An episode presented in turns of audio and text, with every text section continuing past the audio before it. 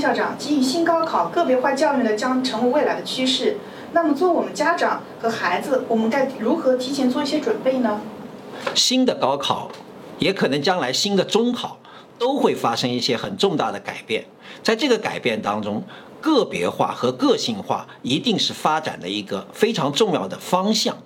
那么，在这样的背景下，我们首先家长和孩子们必须了解的是我们一个全面发展的观念。以往我们可能就是分数高就是王道啊，叫考试考的分数高了就什么都可以。但实际上，在新的高考和新的中考背景下面，我们要关注的是我们的能力发展必须和我们未来的职业发展。人生发展是要匹配才是最合适的，也就是说，我们现在选考，那么我们选什么样的学科来作为我们的高考科目，或者是在中考当中我们选哪些科目来考，实际上是和我们未来人生应该怎样来发展，我的强项在哪儿，我的弱项在哪儿，是必须要匹配起来。所以第一步要做的事情。就是树立这样一个观念，它要全面发展，他不可能说我只要抓好数理化或者主主要抓好语数外，其他的都可以不管，并不是如此。第二个呢，就是一定要了解我们孩子们的个性。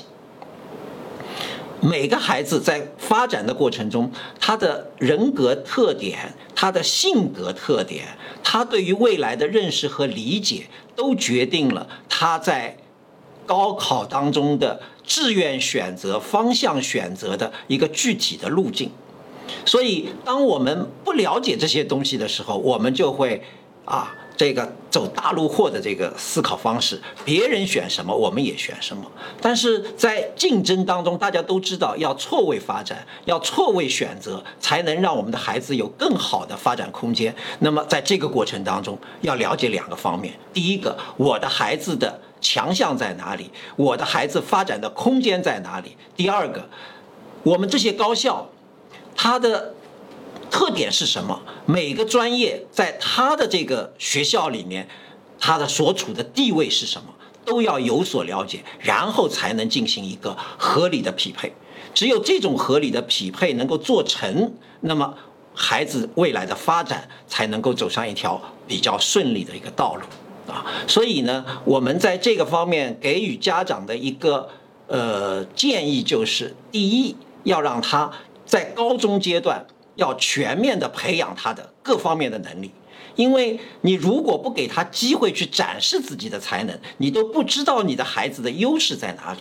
第二，当我们知道了他的优势在哪里以后，我们还要再知道高校当中哪些。学科哪些学校是和他的个性发展和他未来的人生规划相匹配的？如果这两者能够结合的很好，那么适应未来的新的高考改革的变化，我们就会越顺利，我们的孩子未来的发展就会有一个更好的基础。